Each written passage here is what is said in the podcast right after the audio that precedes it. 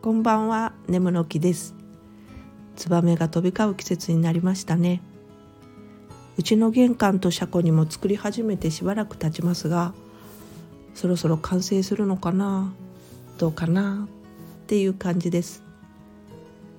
今年は梅雨入りが早そうなのでそれまでに卵を産むとこまで行けたらいいんですが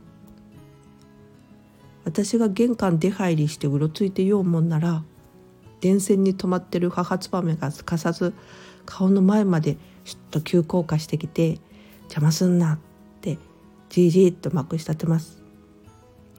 恐ろしい。ツバメは案外気が強いんですね。宅配の人が出入りしてもスルーしてるのはちょっと納得いかんのですが何はともあれ無事にヒナが育ちますように。ではまた。